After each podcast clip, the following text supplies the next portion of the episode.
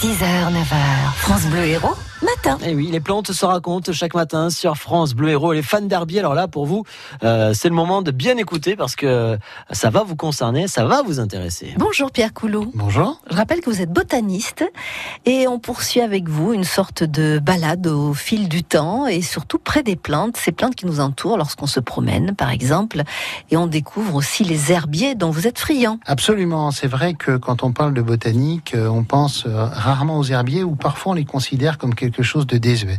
On va y revenir. Je voudrais juste euh, sensibiliser nos auditeurs sur le fait que, et je pense que de nombreux euh, le savent, il y a à Montpellier l'un des plus 20 plus grands herbiers du monde. Hein, c'est à peu près le 15e, enfin peu importe son classement exact. Et il est surtout dans le top 3 français. Il faut savoir qu'en France, nous avons avec l'herbier du Muséum national d'histoire naturelle le plus grand herbier du monde, avec à peu près 10 millions d'échantillons. Celui de Montpellier est tout à fait remarquable, même s'il est un peu plus modeste, mais euh, il compte euh, vraisemblablement entre 2 millions et demi et 3 millions d'échantillons. Ils ne sont pas tous répertoriés.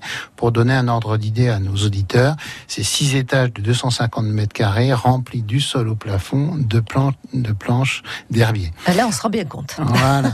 Alors, euh, il faut savoir que euh, nous avons eu, euh, avec euh, un petit groupe de passionnés et euh, euh, l'Université de Montpellier, l'occasion de mettre en place une action pour le traiter contre les insectes en 2018, puisque savez, les herbiers ont deux ennemis, euh, l'eau et les insectes.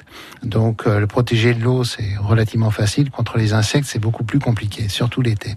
Mais euh, il est, euh, pour le moment en tout cas, euh, à l'abri de ce côté-là. Il faut savoir que les plus anciennes planches remontent à l'herbier de Belleval au XVIe siècle, sachant que l'essentiel de l'herbier de Montpellier est constitué d'échantillons du XIXe et XXe.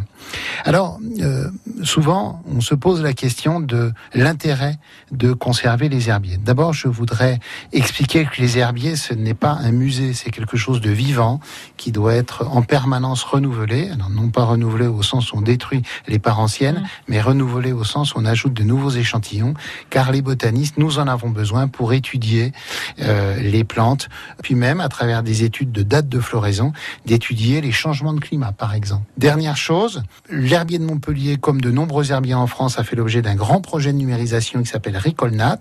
De très nombreux échantillons ont été numérisés. C'est une excellente chose. Maintenant, ça ne suffit pas, car certes, sur une image numérisée, on voit beaucoup de choses, mais rien ne vaut la loupe binoculaire, la dissection, et très souvent, on en a besoin pour aller plus loin, et notamment dans les groupes difficiles. Juste, et on y reviendra, mais pour nos auditeurs qui souhaiteraient faire un herbier, un herbier, c'est un échantillon, mais c'est surtout une étiquette avec des indications qui permettent de localiser et de dater la plante. Et bien pourquoi pas inciter nos enfants à regarder ce qui le- les entoure d'une façon différente. Merci bien Pierre Coulot. Merci. Merci Pierre Coulot, merci Pascal Orsignon. On vous retrouve chaque matin pendant les vacances avec ces plantes qui se racontent.